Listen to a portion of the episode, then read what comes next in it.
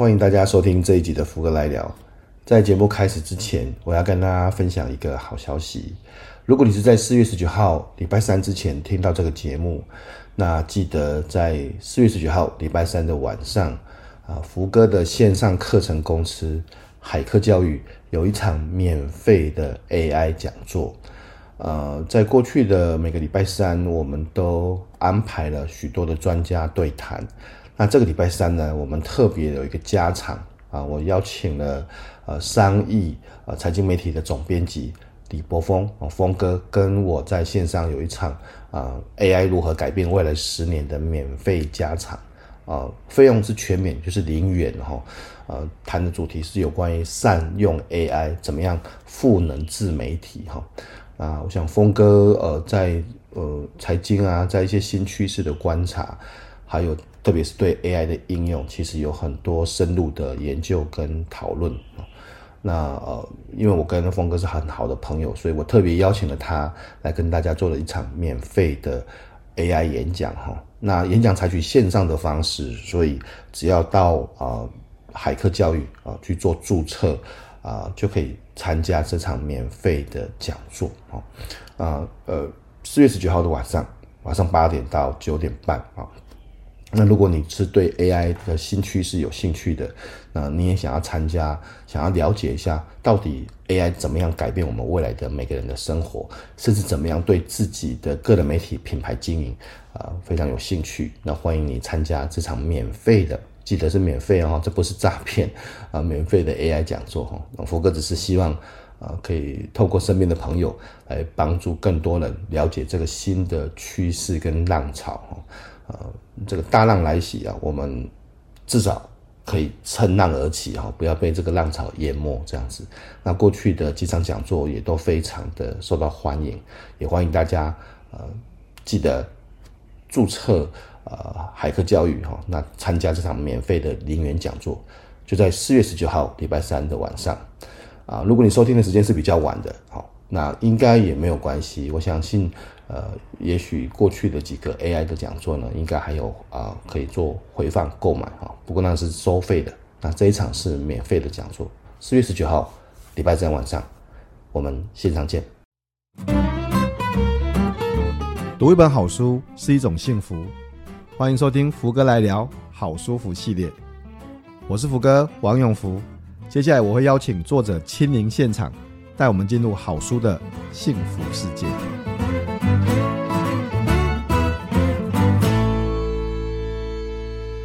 各位听众，大家好，欢迎收听福哥来聊好书福系列，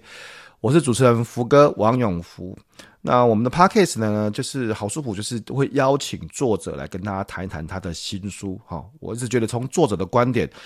呃，应该会比我们自己看这本书还有一些更特别的想法这样子，所以我特别邀请啊、我所知道的这些很棒的作者来上这个节目，跟大家谈一谈他的新书哈。那当然，福哥来聊的 Podcast 的，除了好书福之外，还有永不服输啊，就是成功者的失败经验。那每个礼拜如果有时间，我会跟安排一个福哥跟你聊，就是跟大家谈一谈最近我的一些想法哈。那谢谢大家对福哥来聊的支持啊啊。到现在，我们节目上架的这个时候，应该做了六十几集了哈，呃，也很多的，超过一百个以上的五星的评价。我们很希望大家可以持续订阅，呃，福哥来聊，这样子我们 Podcast 更新的时候，你就可以马上收到哈，啊。呃我最希望的是，你可以去找福哥的部落格，上面有福哥来信。每个礼拜我会有一封信啊，跟大家分享一下这个礼拜的一些想法跟心得啊。我保证都是我自己写的哈，不是 ChatGPT 写的哈。所以这个呃，福哥的新书《游戏化教学的技术》啊，还有我们在海客的教学的技术线上课程，也都持续的在热卖中啊。非常谢谢大家的支持啊。那今天这个来宾非常的特别哈，呃，多特别呢？呃，这个好朋友那就算了哈。今天这个来宾呢，是我们福哥来了一开始第一集的来宾，第一集哦，天字第一号的来宾哦，你看就这这就多特别了这样子。然后呃，在第一集访谈之后呢，经过了一大段时间哦，半年了，然后我们在第六十几集又邀请到他来上这个节目了哈，呃，因为他出了新书哦，那其实这个也不是他第一本书了，他出了呃。第二本我看到是第二本哈，第二本书。那这个第二本书呢，写得非常的精彩。我一面看呢，其实一面都常常要拿那个面纸擦眼泪这样子哈。那有很多的故事，甚至我你看我都已经访谈过他了哦，那我也不知道哦，原来这个背后，这个在他的工作的背后还有这么多的一些很辛苦的事情，这样子哦，所以我们今天非常的荣幸邀请到我们福哥来聊第一集的来宾，也是我的好朋友，我们鲜乳坊的创办人，大动物小兽医的作者龚建嘉阿嘎阿嘎好，耶，福哥耶，又见面了，大家好，大家好，又见面了，哎，谢谢，这我看到你觉得，我现在先说谢谢，真的。第一集哎，第一集那时候什么什么鬼东西都没有，录音设备也很差。呃，甚至麦克风都还不是用这一支这样子，什么都没有，然后就是收音品质也很烂，然后阿嘎就上我们节目，所以大家要去回头去听听第一集的那个副歌来聊哦。其实虽然说呃声音品质比较差了哈，但是那个时候其实我们还蛮真情的。阿嘎谈到这个，呃，当初他这个丢枪丢不丢，对对对对对。就现在，现在已经是热门节目了，竟然还可以有机会再上来一次，真是太荣幸了。哎，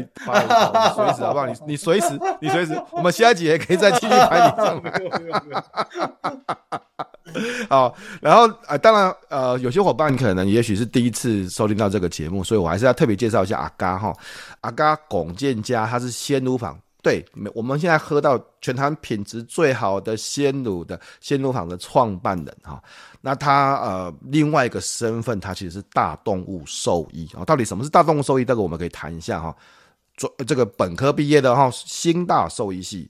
台大兽医所哈，那也是十大杰出青年哈。那之前写的这个做一件只有你能做的事情的这个书的作者这样子，我特别强调他是福哥来聊第一集的来宾哈。By the way，也是我的潜水的潜伴哈。我们哎，我去年到现在都还没有潜过水啊，就从来一次到现在。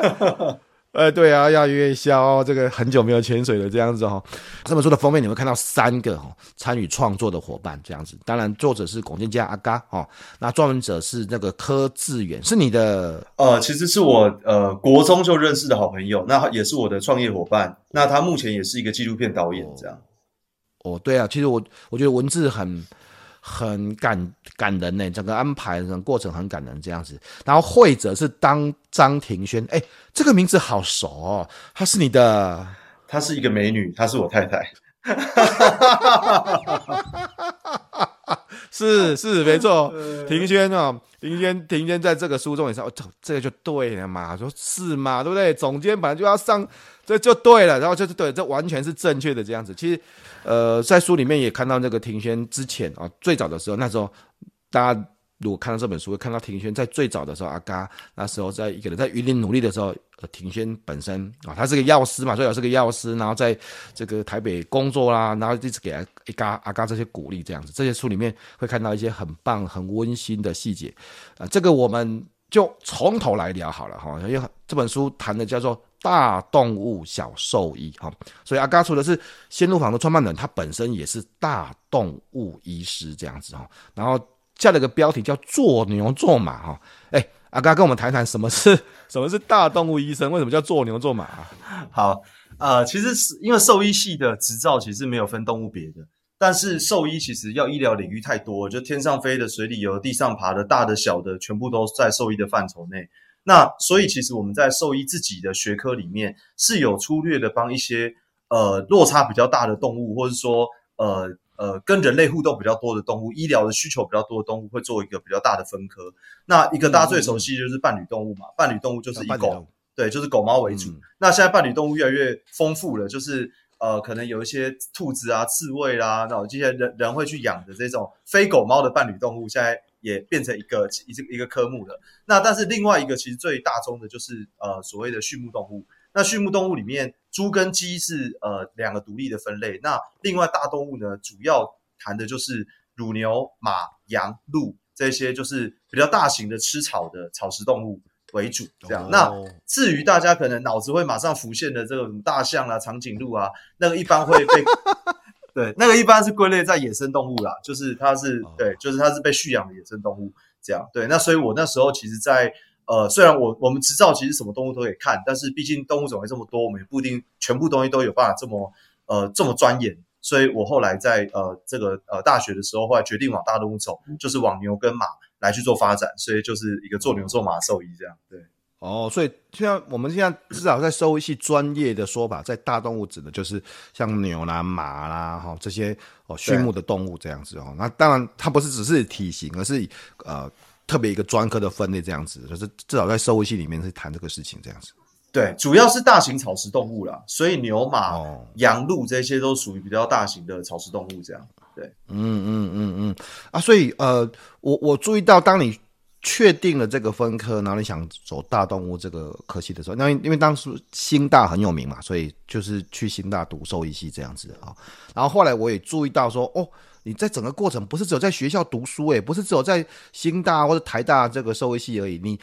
其中一个非常重要的关键是你跟紧你的师傅这样子，而且你还做了一些我觉得很特别的事情，呃，特别甚至潜伏哦，潜伏去嘉义上课啦，对不对哈？然后这个甚至是这个紧跟哦，就是死死缠烂打，死缠烂打。对，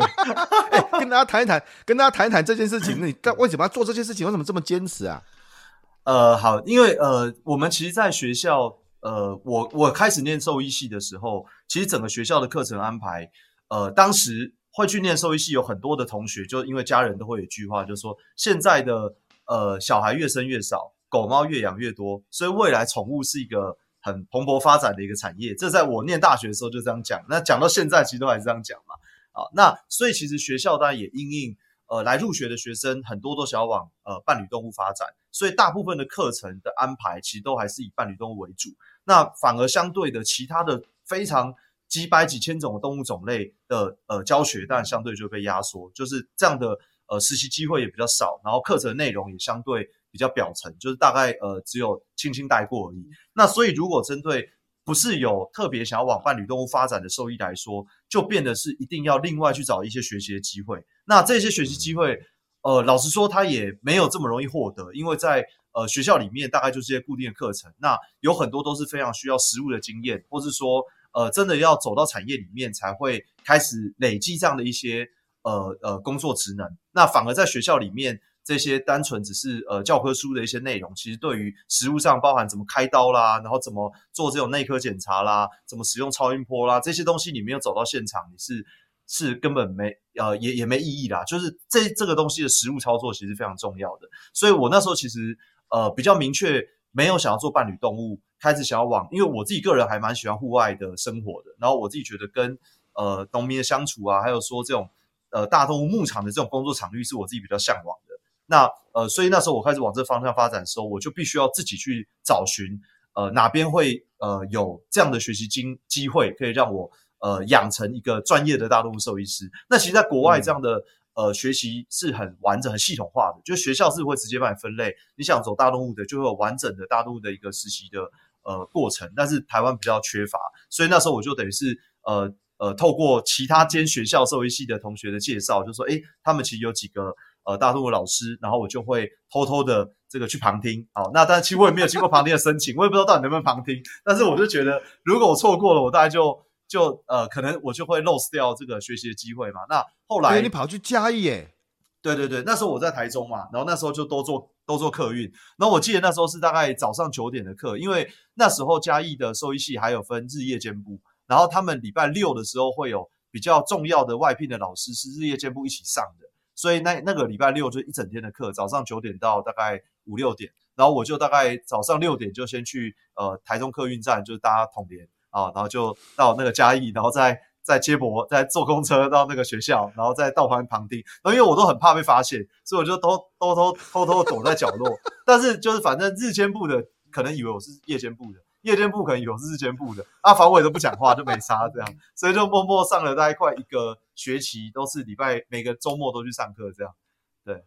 哦，所以是在那边遇到你遇到你的第的的师傅嘛，就是肖师傅，对对，萧那肖老师，对，那因为肖火成老师他之前原本在台大兽医系任教，那后来他其实已经退休了，退休之后他就到各个学校去类似兼课这样。那那时候其实既然退休了，他也没有呃一定要带学生的责任嘛。那后来我是。呃，因为大五的一个专题，我就主动跟老师联系。那后来才跟老师呃介自我介绍说，哎，其实老师我已经偷偷上了你的课，上了一学期了这样。对，然后后来呢，但老师其实有点惊讶，因为他也不知道哦，原来有混了一个其他学校的人在里面这样。对，那后来我就呃开始到台大去念研究所的时候，发现台大的大动物的这个呃研究所，其实还是比较多是一些疾病的调查，或是呃比较是一些呃论文的写作，所以针对那种实物的临床的一些开刀内科，其实还是比较少的。所以那时候我就拜托老师，有没有可能可以跟着他去巡诊？那因为我自己知道，全台湾的大动物兽医师很少，台湾大动物兽医师大概就只有二三十位而已。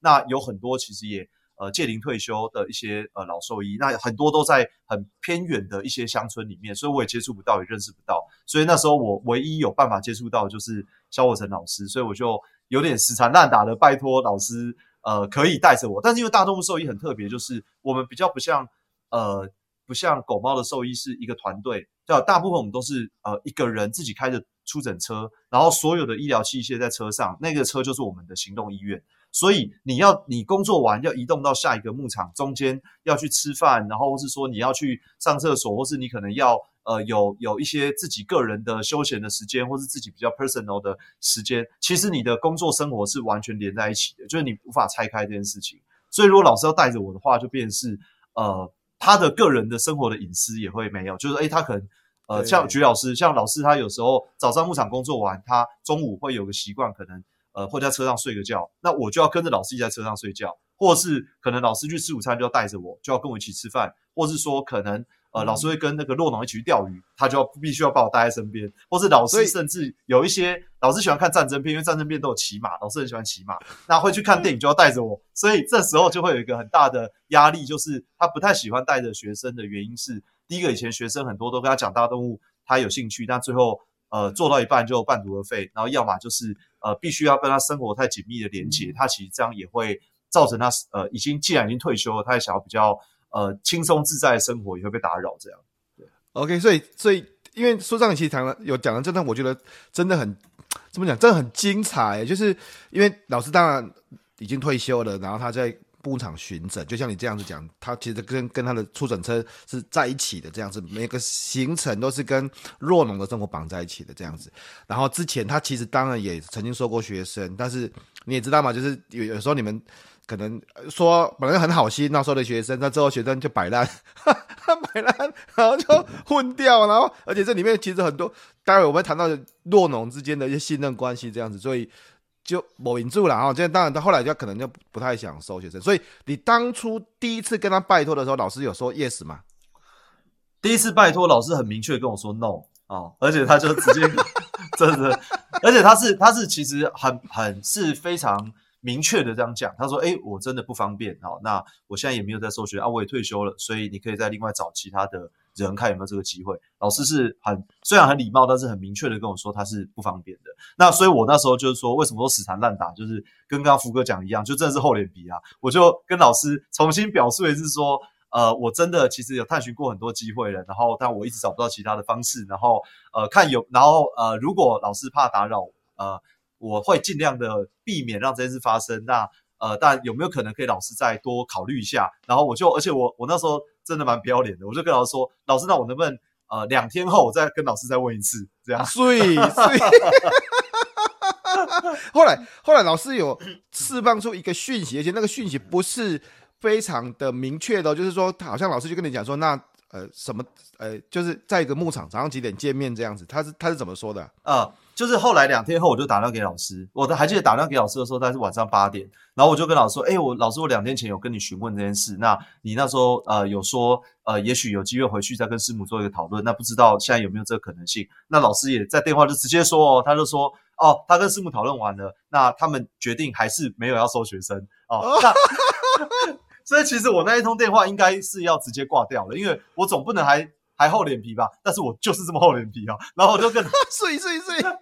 然后我就跟老师说啊，老师，那那这样我了解，所以表示这件事情其实真的是很重要的，就是真的会呃影响生活太多这件事。那有没有可能另外的做法，就是我自己买一台二手车，老师去哪边我就过去，那中间的生活都不打扰。那老师工作完我就离开了，那呃呃中间的这些活动，那我就以最低的方式来干扰老师。那我那时候甚至。也没有钱，也没有车哦，都还没有。但是我就先都还没有，那时候都还没有，我也没有二手车，对，都还没有。那我，但是我就先想了一个，我觉得这应该是最不会打扰老师的方式。那老师他也感受到这个诚意啊，那所以他就静默了一下，就没讲话。然后最后就说，呃，明天早上呃七点他在桃园杨梅的一个牧场要去工作，然后他就说那呃那我可以一起过去那个牧场这样，然后他就开始，因为那时候也还没有 Google Map 什么，他就呃开始跟我明确的讲那个，因为那个牧场都在很偏僻的地方，就跟我讲路要怎么去这样。对，然后对，呃，对，那后来我就因为我很怕迟到，因为其实台北，但你没有车哦，你没有车哦，对对。后来我就赶快跟家人借嘛，就是我后来就跟我家人借车，然后呃，所以那一天，然后那一次我什么雨鞋什么全部都还没有准备好，我就赶快那时候呃跟老师通了电话，晚上九点就赶快去采购明天医疗需要用的一些基本装备，这样。然后后来隔天我就提前一个小时到，然后我就在车上呃眯一下，因为我很怕。那个就是我太晚出门的时候会遇到塞车，时间就不可控制，是，所以我就在五点多就出门了，然后就呃大概六点出头就到了，然后就在那边等了一个小时，然后后来呢，老师就跟我讲说，那呃那天工作的很顺利，结束呢，老师就说，呃我下礼拜同一时间还会在这边，就这样，他老师就离开了，对，然后对，然后后来呃我我后来大概有维持两个月的时间。我每一次去牧场哦，后来的两年我都跟老师出诊，那我都是提前一个小时就会到。然后后来我第二次我就呃我就直接买那个二手车。那我买二手车是我用那时候实验室有拨一个实验室津贴，然后我用实验室津贴，我我拜托老师说能不能把我接下来硕一跟硕二两年份的实验室津贴一起给我，然后我不我绝对不会跑掉。然后我跟老师说我一定会念到毕业。那如果你给我，我就有这个钱去买一台二手车。然后我的指导教授。同意这件事，他也给我这一笔钱，这样。所以，所以，但是，呃呃，我我我问一个白目的问题，其实为了大家问的，哎，请问一下，你去跟诊有钱吗？呃，当当然没有，当然没有，他就只是一个实习的，就是等于是我厚脸皮拜托来的嘛，所以我没给老师钱。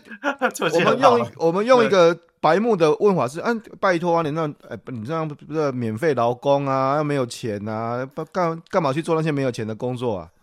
其实我觉得，呃，学习的机会真的是超级难得。就是如果你真的很想学一个东西，嗯、但是没有人可以教你，然后你也知道你需要透过有经验的人手把手带你才能学会的话，那我觉得不管花多少的资源、跟时间、跟金钱，学到这个东西，对我来说都是非常珍贵的。所以我那时候，呃，就是，呃，就是我，所以我那时候其实有兼家教，因为那时候其实来回我光油钱也要花钱嘛，然后那个我出去外面出诊也要花钱嘛，对，但是。不仅没有薪水，然后而且我要额外的支出，所以呃，我觉得其所以其实我觉得如果有很好的、很呃很容易取得学习资源，真的要珍惜，因为如果真的你不容易拿到一个学习资源，要争取它，真的是一个很高昂的、的很很高昂的那个成本，这样。所以所以你看，我们后面后面可以直接先都暂停，先不要不要去看后面的东西，就只看这一段就好了哦。就为了要拿到进入的门票，门票门票进入的门票。阿嘎是自己厚着脸皮拜托，呃，先还没有拜托，先去潜入那个教室旁听，对不对？潜入教室旁听，然后没有得到允许，没有得到允许哦。对不起，这个书上也有讲，书上有讲，就就是想要去学习这样子。然后呢，在实习的时候，主动去拜托老师，老师已经退休了，主动拜托老师，哦，看有没有实习的机会。在之后考上研究所之后，再去拜托老师，看看有没有机会跟在他旁边学习这样子。没有车子，没有资源，甚至老师明确拒绝，拒绝不是一次哦，拒绝拒 绝很多次，对，然后是明确哦，明确拒绝，这样想办法找到说我有没有什么方法，老师我尽可能不打扰你，然后尽可能怎么样子，然后老师没有说 OK 哦，只是丢下一个机会，其实，在我们现在回头去看，就知道那是一个测验的机会，这样子。是我我先不要把事情讲讲死嘛，我们就看七点啊，七点。快买嘛，对吧？对嘛，七点对吧？啊，七点，呃，诶，阿嘎提早，你看五点就出门，想尽办法去到现场。之后的还有好多次的，大家书上可以去看。之后还有好多次，然后慢慢的老师就说，诶，这个可以，就再多一个新的机会，然后再多一个新的机会这样子。然后这两年的时间是没有钱的哦，是自己要付油钱哦，是自己要找机会的哦。各位，如果你是一个年轻人，如果你是一个刚呃在。而且是台大台大的这个研究生这样，你你愿不愿意做这个事情？还是你会说，哎，我干嘛就啊那好像靠我们偏啊，是什么？你要去想这个事情，是你有没有那个心，为了要拿到一个门票？因为你的师傅或是你的教授没有那个义务教你啊，他他没有，他他绝对没有，没有，反正就是就是这样子。所以我觉得这就其实。今天的访谈可以到这边就结束了，然后后面就可以不用问了。要轻松吗？呢？啊，没有啊，没有。但是真的这边真的是很。到这边，你看这本书的前面，我都觉得哇，这个这也太精彩了。这样，当然事情不是像咱五人想的那么简单的哈。我这个实习了很久之后，哎，终于拿到我们说门票嘛，门票门票这样，你也兽医师也这个兽医系也毕业了，考上兽医师了这样子。结果啊，后来你好像也没有就直接变成大动物兽医师哎，没有哎。就变成是买药送医师，这到到底是怎么一回事啊？对，其实其实我后来才发现，那个门票只是。第一道大门的门票而已，后面还有好几 好几个门票需要过。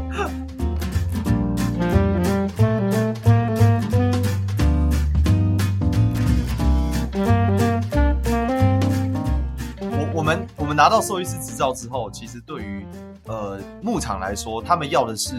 具有经验跟医疗能力解决他们问题的人，而不是有一个合法兽医执照的人。但我觉得在学生时代呢，会觉得哇，那个执照很。很重要，你有执照才能进行医疗行为嘛？但其实，对，呃，我们的执照其实是笔试，呃，过了就可以拿到执照了。但是笔试过了，不代表你很会开刀嘛，不代表你很会用超音波嘛，等等的。所以那时候我们在，嗯嗯嗯、因为其实乳牛是一个那种高单位价值的动物，它一只牛大概就要十几万，所以对他们来说，十几万，对，一只牛就要十几万。所以对他们来说，他们当然很珍惜他们的动物，所以他们绝对不可能把他们动物当白老鼠来给他测试嘛。所以我们一个年轻的刚毕业的学生过去，他们当然没没不不不嘿啊一 一看都知影讲你没经验嘛，对吧？哈，那所以他当然他但他即便他的呃可能他受益资源是缺乏，但他可能也不敢这么快的就呃直接把他动物交给你来做治疗。所以我们那时候呃，而且我们呃也。不知道怎么开始接触牧场，因为我们的那种生活场域都在都市嘛，所以你也不可能突然就进到一个牧场里面，然后直接敲门跟他打招呼。所以我们通常都需要有一个呃 trial gate，就是你要有一个呃带你进去牧场里面的工作。所以有很多大动物兽医师前面为了认识这些骆农，或者说有机会认识这个产业，都会去当呃可能这个呃卖呃乳牛饲料的公司啊，或者加入卖。呃，乳牛药品的公司，oh. 或者卖乳牛营养保健品的公司，那在这个公司里面，他透过这个呃产品的推广进到牧场的时候，就顺便跟他们讲说，哎、欸，我同时是一个兽医哦。那这个如果你在使用，我同时是一个兽医，谢谢你。对，所以其实好像兽医变得是一个附带的一个条件了，而不是一个主要工作这样。因为其实如果你直接跟他说你是一个兽医的时候，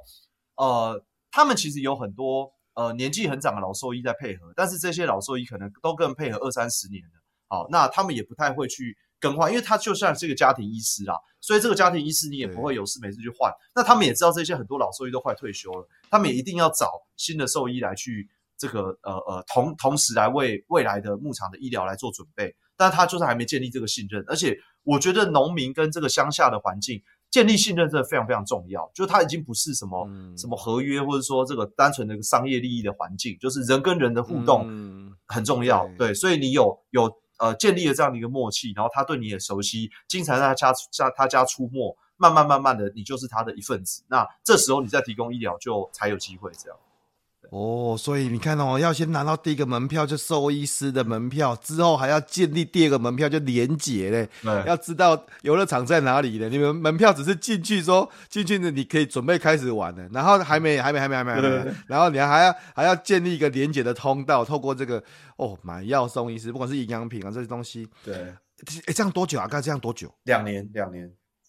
两又两年了，真假啊？是是是哦，这样又两年哦。但是但是其实那时候很有趣，因为我我那时候在一个乳牛营养品的公司服务嘛。那呃，我那两年的时间，我全台湾有五百个牧场，我大概走过了三百多个，所以我几乎全台湾的落农，我几乎都大部分都认识，除非那种非常小的牧场，或是呃可能还还不是真的有商业规模化的牧场，我比较不会去。那不然几乎大部分都去了。那去了之后，当然建立的关系有。蛮多落农就呃可能呃知道，可能他在呃我在一些产品在推广的时候，多多少少他也会问我一些医疗的问题嘛。那我的回复其实也让他们有感受到，哎，其实我还蛮用心看待他们的问题。举例说，他可能会呃顺带提一个说，哎，最近气候变化大，他们有些牛牛的流行性下痢，好，那这问题怎么解决？那我除了台面上说以外，我可能下个礼拜去到牧场，我除了产品呃原本的产品推广以外，我可能会查一些 paper 印出来给他们，然后跟他说，哎，这个是上次你问的那个问题，嗯、那哎现在有哪些解决方案？那开始慢慢建立这个专业性。那其实到我两年后要离开那间公司的时候，其实那时候已经有二三十个牧场是呃有都有跟我预约，如果我离开公司之后，呃就希望聘请我当他们的牧场的配合兽医。所以我那时候一离开的时候，嗯、我大概就有二三十个牧场。呃，开始做合作了，这样，那也算是那时候、嗯、呃兽医的一个创业吧，就算是自己开始独立接案子，然后开始做医疗的工作，这样。嗯、对，嗯，那那书里面其实有谈到一个非常重要的，有一天这样子，就是那个呃，你那一天就是有看到你你你去那个许庆朗牧场这样子，然后对，看到一只倒卧的牛，这样可以跟我们谈谈。我觉得那一段我觉得写的太精彩了，那那是一怎么一回事？就第一次。可以可以说第一次展现你的长久以来受训的功力，就在那一次这样子。对，呃，其实乳牛因为体型很大，所以它呃体重大概是六百到八百公斤，在这样体重之下，牛是没办法三只脚，呃，就是没没办法在呃三只脚的状态下站立的。所以只要牛站不起来，这只牛就是面临淘汰啊，就是因为它体型很重，所以脚蹄的问题或是站不起来问题，对牛来说是一个重大的疾病。那牛只在生产完之后，其实它会面临到呃很多的一个分娩的一个紧迫，所以它大概有五六十种疾病啊、呃，不管是它是低血钙啊，或是说子宫炎啊，或是说呃这个产后的一些呃神经刺激啊，那坐骨神经刺激，有五六十种疾病的原因，有可能会让乳牛在分娩完的一周之内站不起来啊。那如果这只牛站不起来，那呃其实它乳牛分分娩完了，它才开始泌奶嘛，它才能开始生，才所以。呃，其实牛在生小牛前的三年，它还没开始泌奶，都还没泌奶，它就是一个牧场的成本啊，就是根本还没办法帮牧场赚钱。嗯、所以对牧场来说，看到牛生完了站不起来，是一个很心里很大的一个呃很很痛的事情，而且会很想要解决这个事情。那我那时候在许家牧场，就是遇到了有一只牛，就是分娩完之后站不起来。那那时候其实他们有一个固定配合的兽医，还有洛农他自己养牛。呃，三二三十年有很多的经验，他们就用各种方式已经都帮他做了有可能的治疗了。但是那时候其实找不到病因，因为其实乳牛分娩完五六十种疾病，有一些疾病呃不容易判断，就像神经性的疾病，其实你很难判断它的病因到底是什么。好，所以那时候就各种排除之后，他还是站不起来，所以基本上他当天是决定那只牛要淘汰出去了。嗯、那刚好我那一天。原本就是乳牛这个营营养保健品的这个这个业务人员的角色，进到刚好去到牧场坐坐。那去那牧场的时候，就听到他们在讲那只牛站不起来，准备要淘汰了。那呃，他们就知道我是兽医嘛，那就懵懵啦哈，就顺便问我说：“哎、欸、啊，那个如果懵懵对，就是乳牛站不起来，那那个怎么办？这样就是因为他们当然很焦急，或者说他们也有点舍不得，因为那只牛其实是第一次生产，是头产牛，所以在牧场其实还很年轻嘛。嗯、那我那时候就哎、欸，第一次。他好像明确想要把这个医疗机会提供给我哦，那当然我也知道，应该是他已经问了一轮了，都没有人能解决了，所以他一定是一个棘手的 case 这样。对，所以我后来就去帮他做呃这个诊断嘛，诊疗这样。那诊断完之后，呃，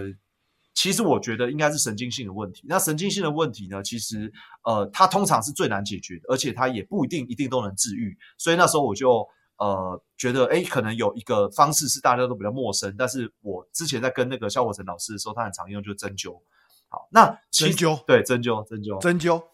对牛针灸，对牛针灸，对对对。其其实以前的呃，在中国发展医疗的时候，其实针灸一开始是用在牛跟马身上的，因为牛跟马呢，当时的价值太高了。马是战马嘛，就是那时候在战场上，一只马价值很高。然后牛的话，就是一个家庭只要一只牛，你就可以养活一家人。因为他可能会去耕田啊，或者说可能会拖拖货运啊，等等。所以其实牛的针灸图很早就有了，几千年前就有牛的针灸图。哦、对，哦，对。那我那时候其实等于是呃自己本来就有额外去学乳牛的针灸，然后呃，但是我老实讲我没有自己呃用在乳牛身上过，就是我有呃跟着老师在旁边算实习，但是我没有自己成为那个医疗的主角，这样对，还没有当做主治医师啊。对，那我那时候就觉得，哎，也许可以试试看。所以那时候其实牛的针灸主管后区的，呃，后区的这个神经有一个叫百会穴，它就刚好在脊椎跟髋骨的中间，还有另外一个叫大胯跟小胯，它就在呃侧边的这个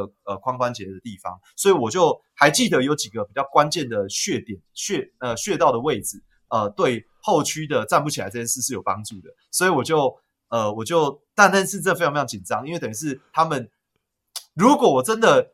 一次就立功的话，哦，那这绝对会是一个很很重要的一个转折嘛。对，然后所以我那时候就呃帮那只牛。问题是你不知道啊，对，那时候你不知道，那时候不知道，对对对，没错没错。然后反正后来我就帮那只牛先做针。那因为针灸有时候是没有这么立竿见影，不像西医一样，就是哎好像你做一次就好。嗯。针灸有时候可能要一两周，然后或是你要每天都要一直做，它才会变好嘛。所以我就觉得，嗯，我们也没那么多时间可以这样做，但总是试试看嘛。对，然后所以我们针灸完之后，其实那只牛。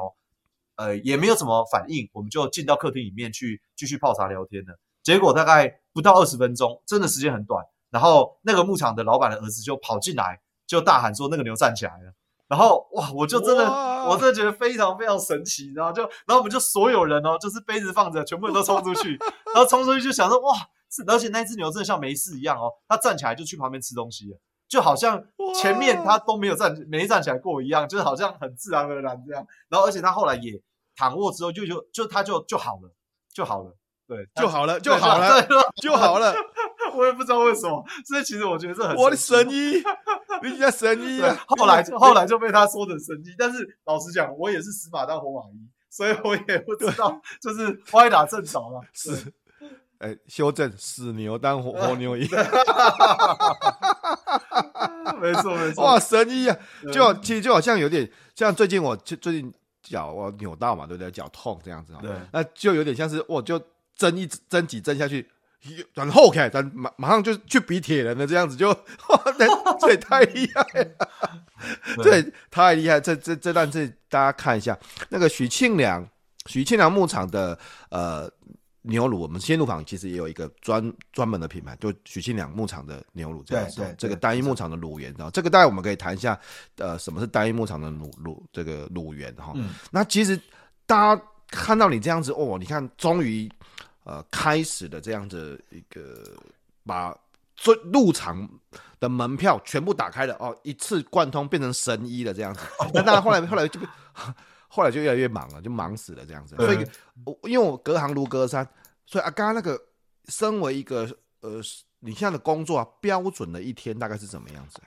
好，呃，乳牛兽医的工作主要分成两大类，一类是比较例行性的健康检查。那例行性健康检查呢，大部分就是一般的牧场都会安排每两周就会去这个牧场做呃巡回一次。好，那每次去的时候，他就会把可能。呃，有发情的，或是刚配种的，要怀孕检查的，或者说最近刚分娩完要去做呃产后的固定护理的牛，会把它挑出来去做检查。那因为洛农呢，平常都是呃大概早上四五点开始挤奶，大家都挤到大概七八点，所以我们兽医的工作就是挤完奶之后就是兽医的工作，所以我们一般都大概都七点多到牧场，好，所以大概就是六点多出门，好，那。呃，牧场我可能早上会安排两三个牧场，就是呃，有的牧场工作的时间会晚一点点，有的早一点点，所以我就工作完一个牧场就会到下一个，好，那呃安排两三个，那呃通常酪农大概早上十点十一点到下午两点是他们的休息时间，所以呃我们可能要么就在牧场里面跟酪农泡茶聊天啊，然后呃他们会跟我分享一些牧场的一些故事，我还我很喜欢这个 part，那要么就是。可能呃下午到下午呃中午到下午两点的时候，我就移动到另外一个县市，因为我服务的兽医的范围很大。我之前最广的时候是苗栗到屏东，甚至有时候花东的牧场我都要去，一天都是开好几百公里这样。苗栗到屏东是什么所谓范围啊？对对对对，苗栗到屏东，对对，所以我可能早上在彰化，那我是下午到台南，所以我中间那一段就是移动时间，就是开车时间，我通常都可能要开个两三个小时。那下午可能又是另外一段呃可以工作时间，因为洛农大概两三点起床了，他们下午就开始要准备晚呃下午段的挤奶，那所以那时候我也可以安排兽医的工作这样，那呃然后晚上呃摸摸牛完呃就工作完，这这个例行检查呢，我们称之叫摸牛。什么叫摸牛呢？就是我们就会带一个呃超音波，然后去呃帮牛做一个呃诊疗，这个医疗细节我等下可以再分享。那但是这个是比较是例行性的检查。那另外一个就是比较呃临时性的一个医疗哦，主要就是牛如果有难产啊，或是要开刀啦，然后或是说它呃不吃饭啊这些比较紧急的 case，那就是会塞在呃例行检查以外的时间啊，所以呃像如果难产都是很急迫，难产如果两个小时内你没有到牧场去帮它助产，这个小牛一定会死。那通常有时候它呃，你如果拖到三四个小时以上，连母牛都会有生命危险。所以助产就是我们最紧急的事情。所以有时候我可能早上呃七点到十点是呃例行的牧场的巡诊时间，然后下午的可能呃三点到六点是下午的例行的工作时间。那中间的这个时间，要么是开车移动，要么就是会呃有一些比较紧急的 case stand by，或是有些牛它可能呃最近不吃饭，他需要开刀，我们都是到在牧场里面现场直接帮他开刀，我也会安排在那个时间。所以我曾经有几次最呃，最极限的这个工作就是，可能早上大概六点就到牧场，我当天跑了八个牧场啊，然后原本有四个，对，有大概四五个牧场是固定巡诊，就早上两个，下午两个，然后结果就一直接到电话，就是又有临时难产的，然后又有临时要开刀的，然后一直晚忙到在晚上十二点半开完最后一支刀，我才回家。所以那个是大动物兽医还蛮经常会 stand by，因为你永远不知道什么时候牛会出状况，然后它什么时候会难产你也都不知道，所以我们会一直都会呃需要保持一个备战状态，这样。对，嗯嗯，所以这个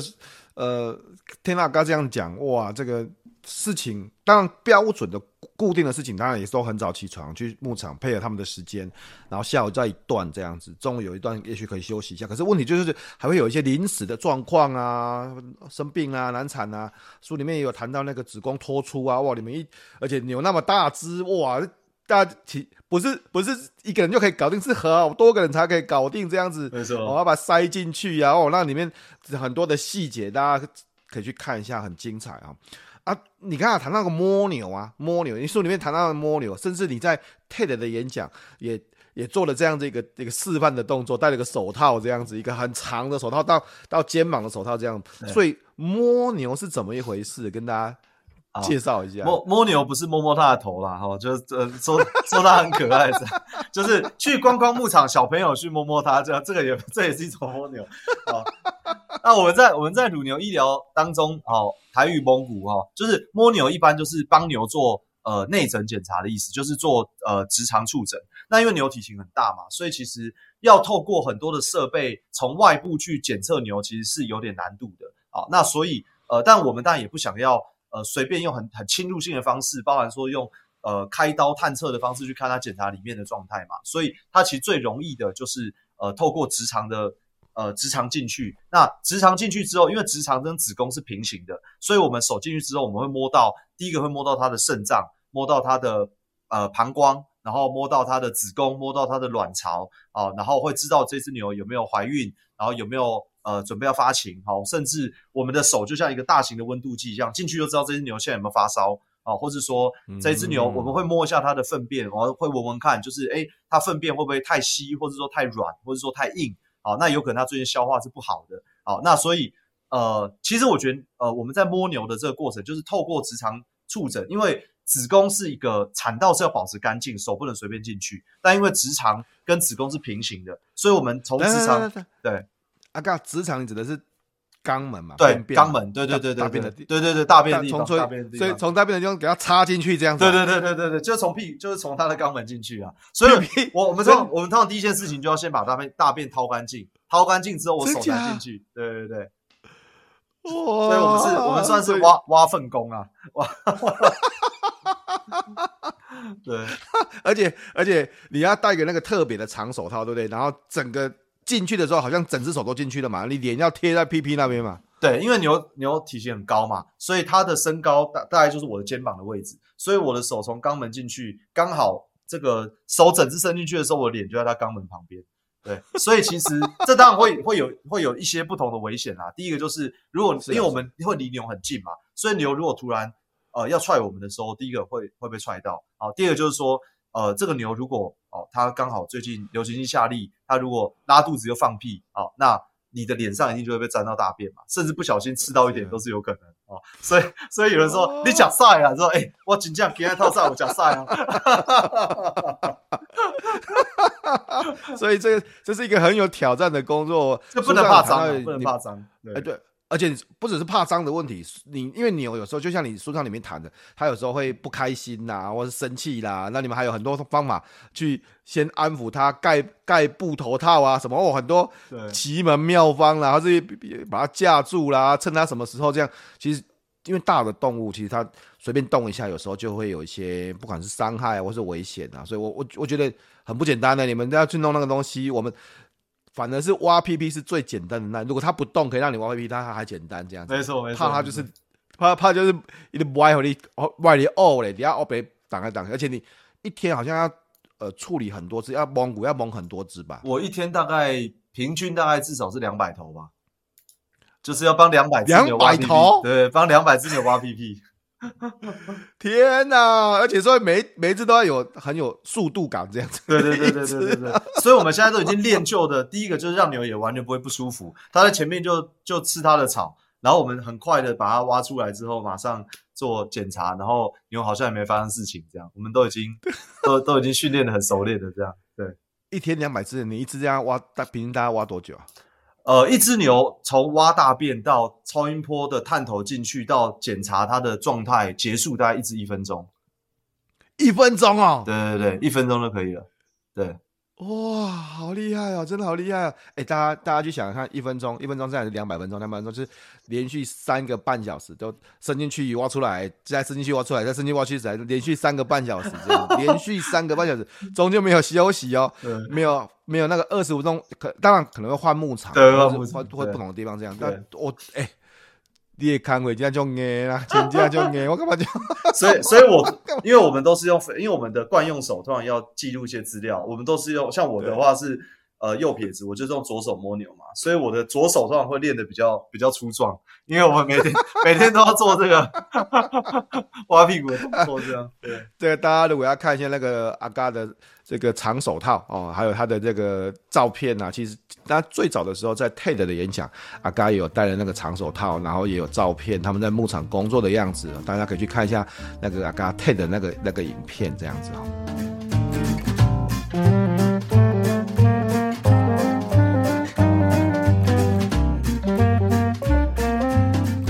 阿嘎，你除了大动物兽医师，你也是。呃，鲜乳坊的创办人这样子，当然这里面有一些故事，呃，我想让大家自己去看一下这个做一件只有你能做的事情这个书了哈。但但是我可不可以了解一下，我们我们一般的听众也不见不见得了解说牛奶整个生产，呃，不要说错了，应该说鲜乳才对。鲜，因为之前阿盖有教我，牛奶跟鲜乳是不一样的哦。哦，鲜乳是鲜乳，牛奶是牛奶哦，这是不是？所以鲜乳是怎么生产出来的哈？好，呃，其实鲜乳就是一般的牧场每天早晚都要挤奶嘛。那挤完奶之后的这个奶叫做生乳。好，那这个生乳是还没有经过任何处理，也没有经过任何灭菌的。好，那呃，这个生乳呢就会有专门的生乳的乳车。好，就像它长很大，就像油罐车一样。那把它收到这个乳车当中，然后再送到这个工厂，然后去做灭菌跟装瓶，那就叫做鲜乳。所以基本上鲜乳是百分之百生乳所做成的。对，那不过过去呢，就是呃，因为其实我在当大动物兽医的时候，很多人都问我说：“哎呀，哥，就是哪一家，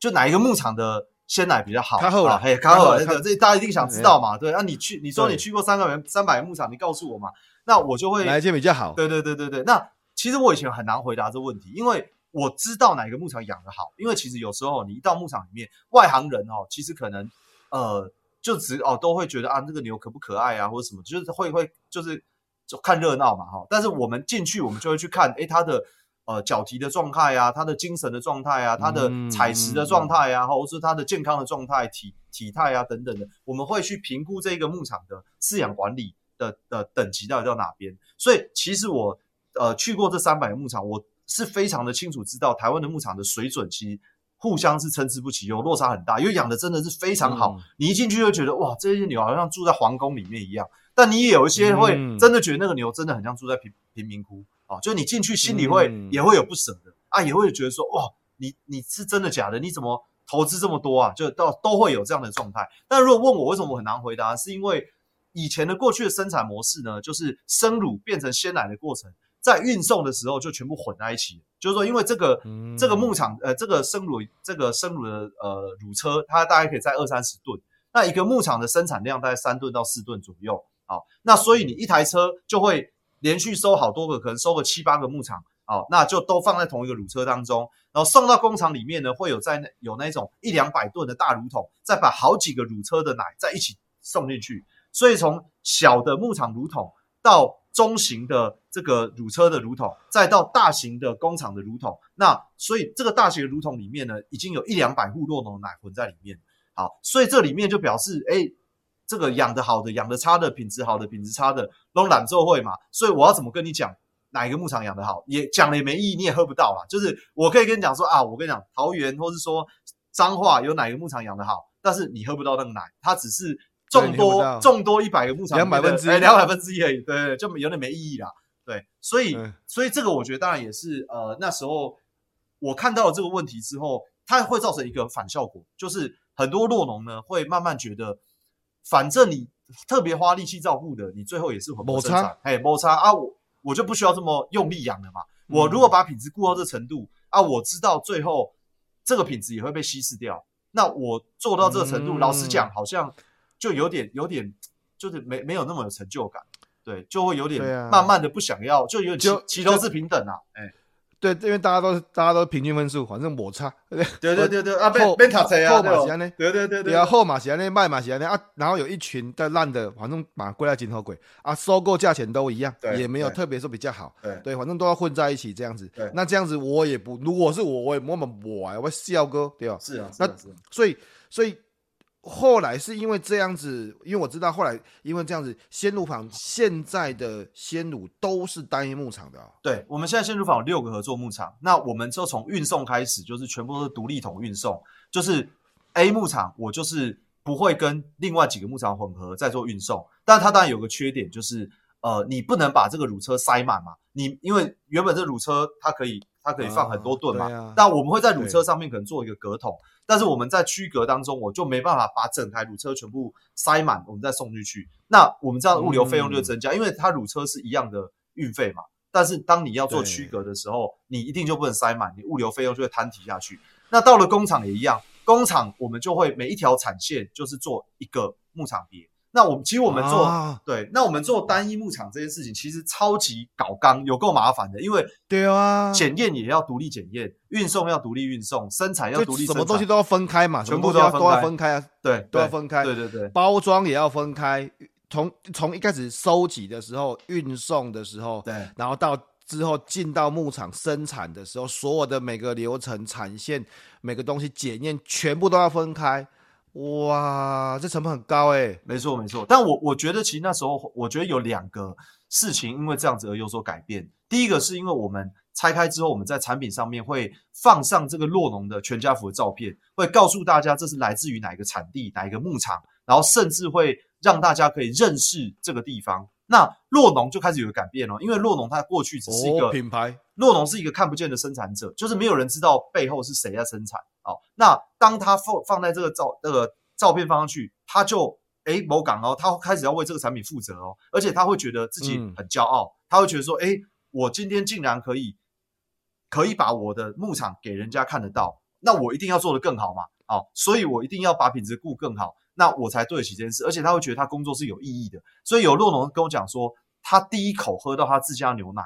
他们全家人都非常感动，他以前没喝过自己家的牛奶，因为都混合生产嘛。他喝到之后就知道他们养牛意义是什么，而且他们真的想要把他们家族长期特别关注，不管是动物福利，又想把牛养好这件事，再做得更多，做得更深，因为他们会被看见，嗯、然后他们的工作变得是呃有价值的。对，那我觉得让洛农感受到骄傲这件事情，我是我一个很重要的初初衷啦。对，然后这是这是第一个消呃，就是等于是洛农端的。那我觉得消费者端的改变是。因为我觉得以前产地到餐桌距离很远，很远不是因为真的很远哦，很远距离是因为资讯被屏蔽起来了，就是看不到了，看不到嘛，就食品都是有点用工业化逻辑去规格化，或是说呃提升它的生产效率。但是 agriculture 是农业，agri 是土地，culture 是文化，所以其实这个土地的文化所承载的东西才是农业的本质。所以我们觉得，哎，有没有可能喝一瓶牛奶，其实有点像是你喝茶。喝咖啡，那种喝精品咖啡，你会知道它的庄园，或者说会知道、嗯、哦，它的海拔是多少？哎，其实每个牧场的牛奶风味不一样，哎，而且我们在彰化、在云林、在台南的，其实它有一些特色哦，就是它有它牛吃的东西的特色，然后它有它饲养环境的特色。嗯、对，那哎，也许可以让呃一般的消费者，第一个可以更透明的知道它的品质，或者说更透明的知道。它的呃产地跟生产者可以建立对产品的信心以外，也可以把这个产品，我觉得有用单一牧场生产模式是更多的透过这个来认识台湾这个土地啊。对，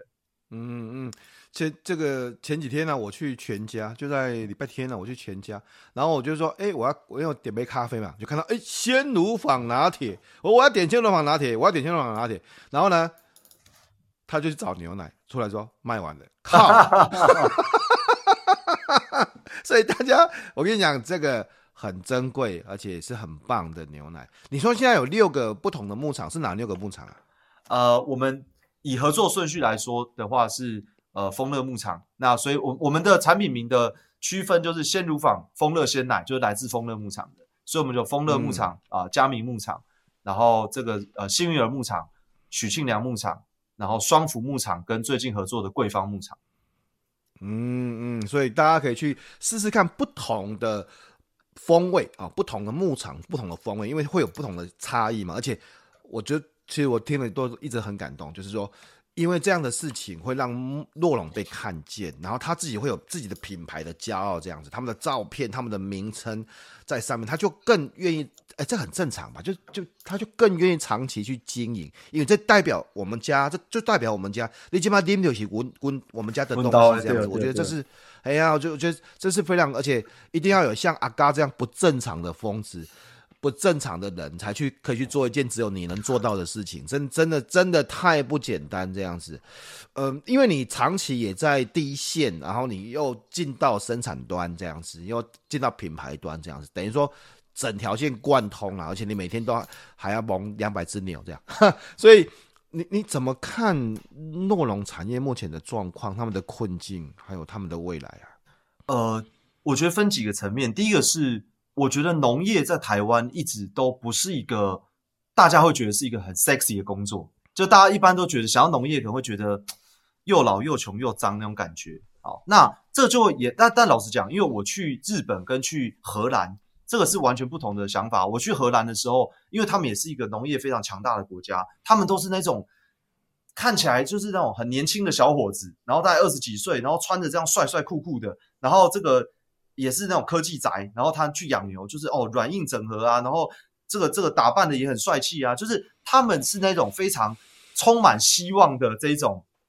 这种样子在农业上面，然后绝青绝青绝青绝青绝青农绝青农，对对对。那在日本呢，就是职人农，就是哎他们就是哦职对，就是他们都就是好像像寿寿司师傅一样，就是他们的农业的那个呃从业人员的形象也长很像这样子。那我觉得其实，在台湾确实。呃，农业的老化是非常严重的，因为我们长期对于这个产业没有想象力，所以会投入的人也不多，所以大部分都是你找不到工作了最后一步，也许你会被迫回到家乡，或是说可能就是地区的人没有其他工作机会的话，会从事农业。那其实这个产业是很需要人才的哦，就是说，诶，其实现在的牧场有很多的呃呃自动化的设备，或者很多 AI 的设备，像我们的牧场有榨乳机器人，有小牛喂饲机器人这种。非常 fancy 的这种设备，或者说乳牛的呃这种呃体感监测装置，哦，那它需要的人才就跟以前完全不一样了。它可能需要一些软硬整合的工程师，需要一些数据分析人员，哦，然后需要一些畜舍设计的专家，哦，等等的。那我觉得这件事情对于现在的酪农产业来说，因为过去他们都是以家庭饲养为主，那也是比较传统的一个产业，所以大家对于这个产业其实相对比较陌生，所以也不知道到底这个领域里面到底有。呃，多少的这种呃呃机会，或是有多少的创新的一个空间，所以我觉得这是呃第一个我在呃当然在书里面也有提到，就是现在呃这个二代接班的问题啦，或是说呃这个人力缺乏，然后呃呃人才不足的这个问题。那当然大陆兽医其实当然也是一个缩影，就是大陆兽医的不足。呃，台湾其实大概需要一百多个大陆兽医，那现在大概只有三十几个而已。那这其实是一种，嗯、这其实老实讲，这有一个食安风险啊，因为你的用药管理啊，牛只健康管理如果没有到位，其实那它挤的牛奶其实就会潜在一些风险啊，是没有被管理的很很很完整的。好，那我觉得这是这是一个我看到的一个困境跟危机啦。那另外，这属于是产业面的。那另外一个另外一面呢是消费面的，因为其实牛奶呢，为什么要养牛？为什么要挤奶？就是因为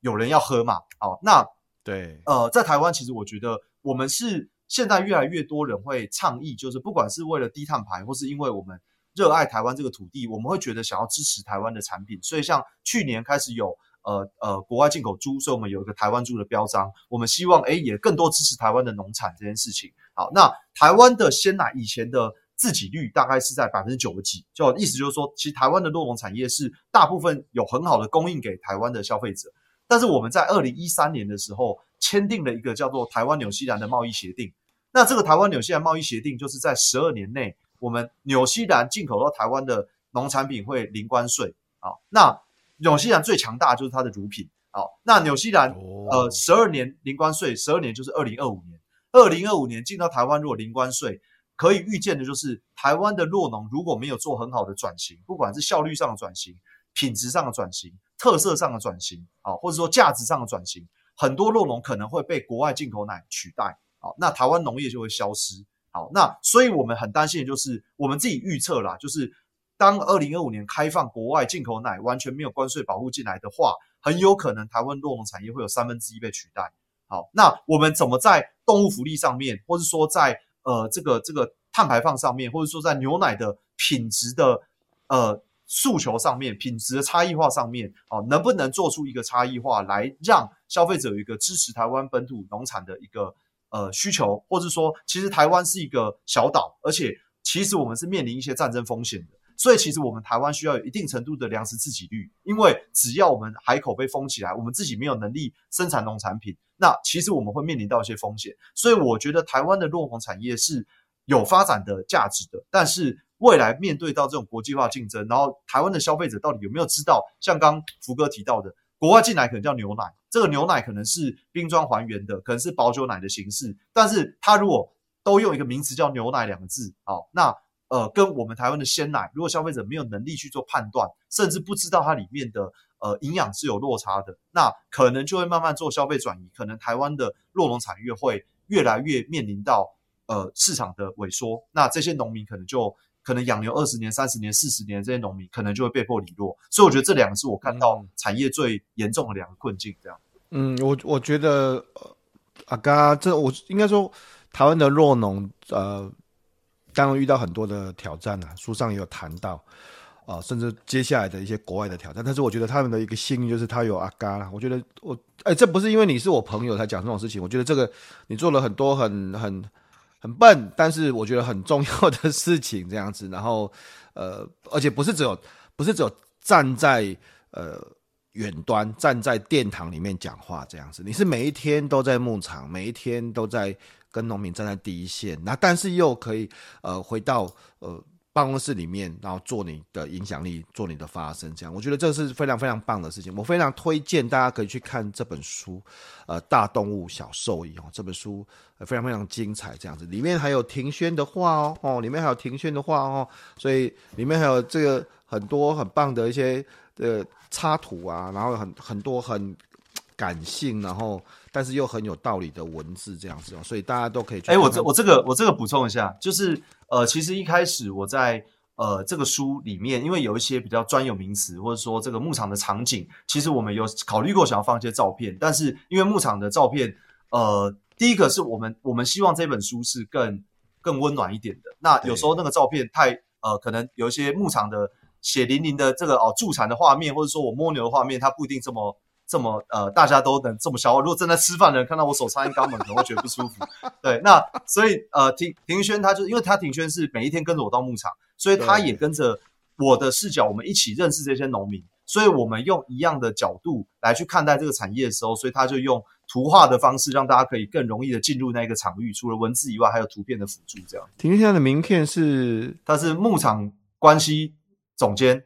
应该这么讲，专业人士，对对对，都是专业人士嘛。我们像你可能是兽医专业这样子，那我觉得牧场关系、牧场经营，哦，特别从你的书上面看到，呃，这这里面其实有很多信任的东西，必须要去经营这样子。牧场有很多的，不管是从牧场的主人、牧场的整个家人，甚至整个牧场的呃工作人员这样子，甚至跟牛，哦，现在很多的关系，然后还有这个品牌经营，我觉得庭先在这里面扮了一个非常重要的角色了哈。所以，嗯、呃。我知道前一阵子他也跑去读书啊，读书之后又做了一些不同的决定，这样辛苦，然后两两两位现在都很辛苦。对这个我们随随便便，哎、欸，一年没见面了，真的快一快线上有见面了，但是我因为我我看那时候看一下，我们好像四月去潜水的。哦，从那个时候到现在刚好一年，刚好一年，对，真的到现在都还没有潜到水哦，好久了，我也还没碰到水。对啊，从到现在到现在，赶快找时间要才是下水哈。呃，今天很开心跟阿嘎聊了这么多这样子哈。然后每次的呃节目后面我们都会请呃来宾推荐三本书哈。上一次阿嘎在第一集已经推荐了三本书，哎，没关系，这次又推荐新的三本书，可以跟我们谈一下这三本书吗？好好，呃，我想推荐的三本书。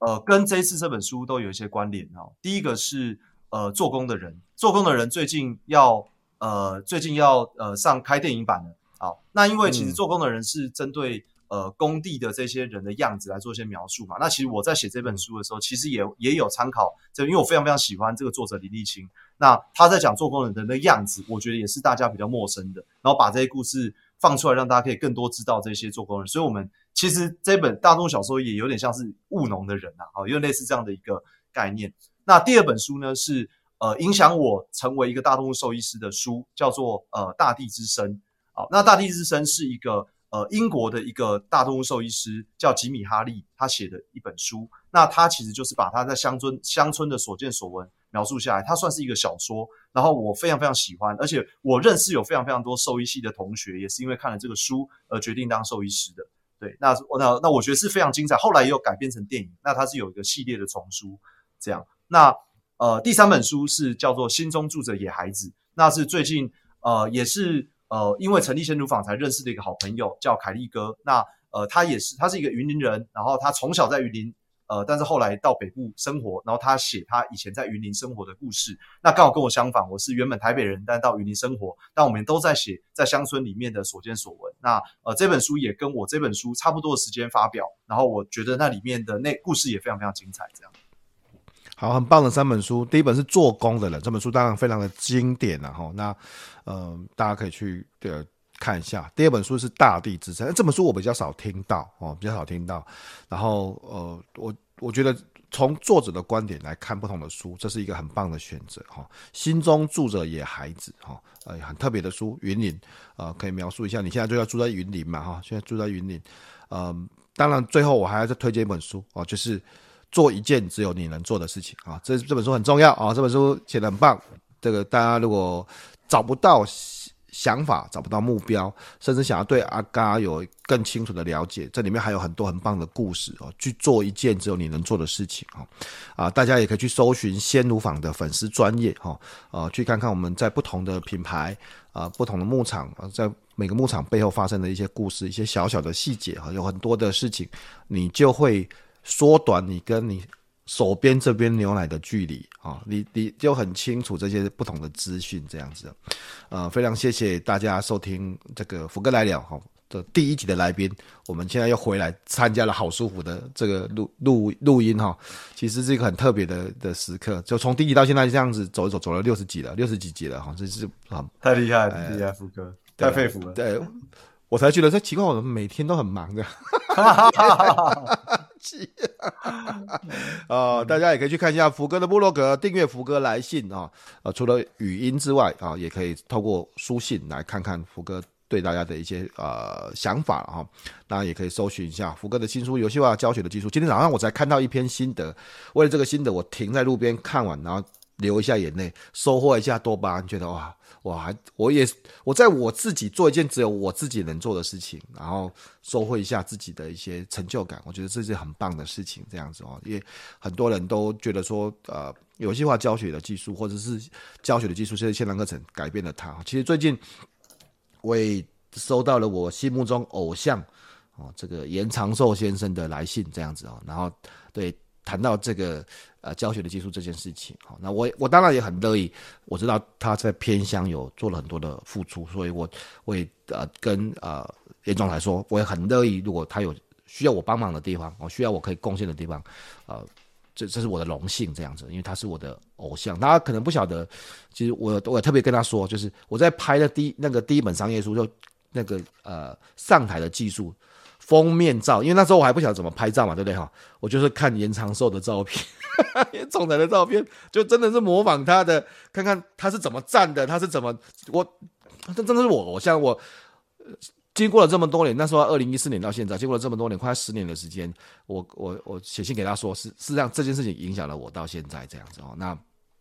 我觉得就像阿嘎讲的这个，做一件只有你能做的事情嘛。然后阿嘎第二本书谈到这本呃大动物小兽医，里面有很多很精彩的故事，呃，大家可以去看看。里面有很棒的插图，可以看看庭轩的插图，呵呵这个很棒哦。我们内容总监。呃，阿嘎最后面有没有什么什么话是想你想特别跟大家说的？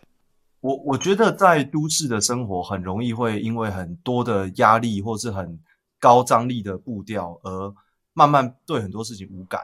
然后我自己觉得这本书对我来说是呃重新提醒自己要是一个有感的人，就是容易被感动，然后对周边的环境是有感的，因为。我觉得有感是一种力量，就是你因为有感，你就有一个内在驱动力，想要改变一些事情，或是知道自己为什么要做这个东西。所以，呃，如果能够时刻的感受周边的事情，而且呃很容易让你自己容易被感动的话，呃，我觉得那会是一件很珍贵的事情。很棒，有感是一种力量。希望你对很多事情充满感动，就像我对这本书觉得非常感动一样。今天谢谢大家的收听，我们今天完全开放时间，没有管时间，就给他一个多小时下去了。好，我觉得很精彩啊！谢谢大家，我们下次节目再见，拜拜，拜拜，拜拜。